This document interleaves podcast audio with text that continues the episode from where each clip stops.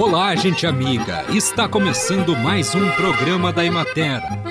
Produzido pela Gerência de Comunicação da Emater do Rio Grande do Sul. Uma instituição vinculada à Secretaria da Agricultura, Pecuária e Desenvolvimento Rural. Com apresentação de Matheus de Oliveira e técnica de José Cabral.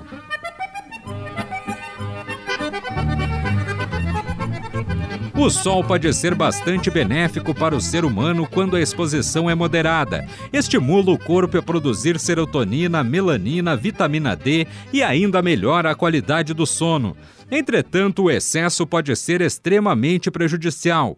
Insolação, queimaduras e câncer de pele são alguns dos malefícios que os raios solares podem causar. Evite, portanto, ficar ao sol das 10 da manhã às 3 da tarde e não esqueça de passar protetor solar a cada duas horas. Chapéus e bonés são ótimos aliados para proteger rosto, ombros e couro cabeludo, assim como os óculos de sol para os olhos. Mas cuidado na hora de comprar seus óculos óculos. Procure por óticas confiáveis e não compre de vendedores ambulantes, pois a má qualidade das lentes tende a deixar as pupilas dilatadas e, consequentemente, mais vulneráveis aos efeitos nocivos dos raios solares. Dê preferência também para roupas claras, leves e ventiladas. O controle biológico pode ser realizado de duas maneiras. A primeira delas ocorre pela aquisição dos insetos diretamente de fábricas comerciais e liberação deles no campo. Outra maneira seria aplicada quando os resultados são obtidos em longo prazo, pela não adoção de práticas que produzem efeitos negativos sobre os agentes de controle biológico natural, especialmente os inseticidas químicos.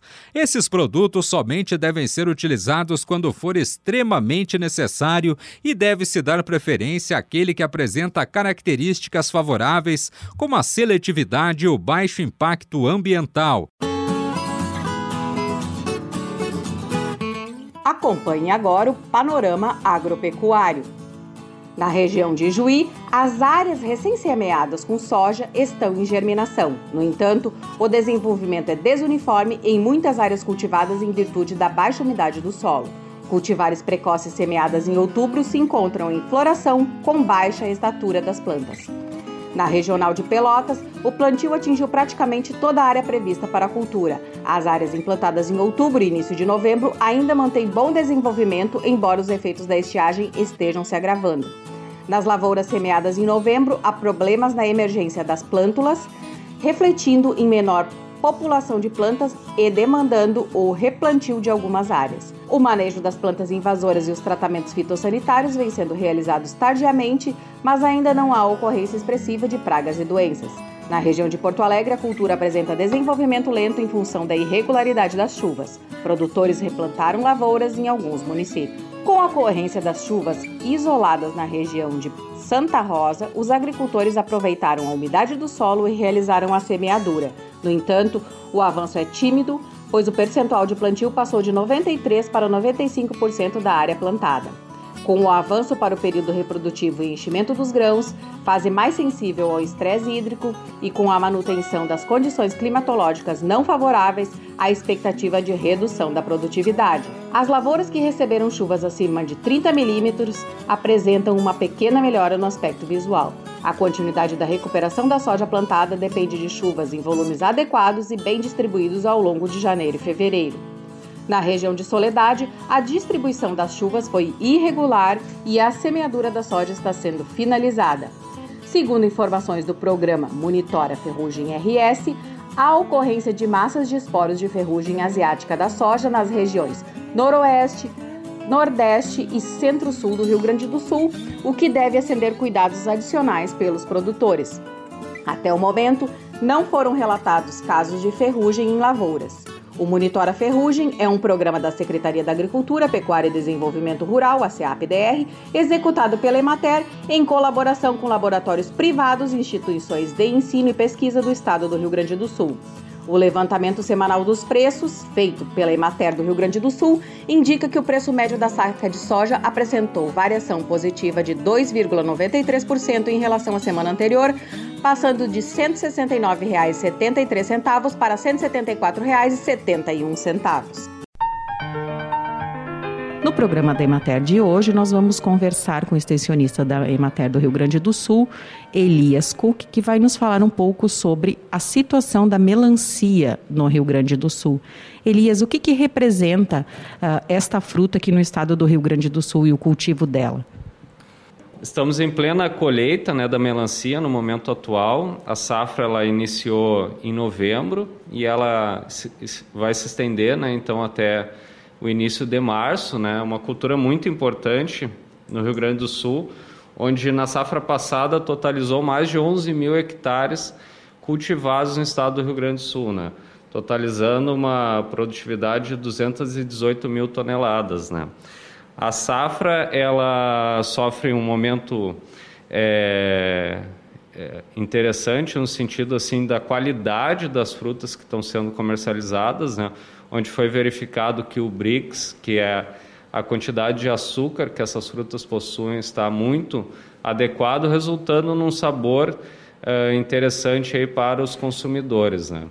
Então, é, por outro lado, né, a safra está sendo impactada pelo alto custo de produção né, junto aos agricultores, onde principalmente o componente da adubação, né, sofreu um aumento de mais de 100% né, do custo desse adubo aos agricultores, né, o que está resultando numa margem de lucratividade para esses produtores menor. Né.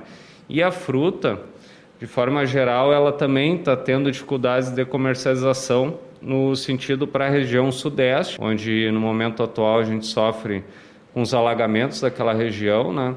E acaba resultando esse, essa dificuldade de escoamento aí que está, de certa forma, impactando negativamente a, nossa, a comercialização da fruta no nosso estado.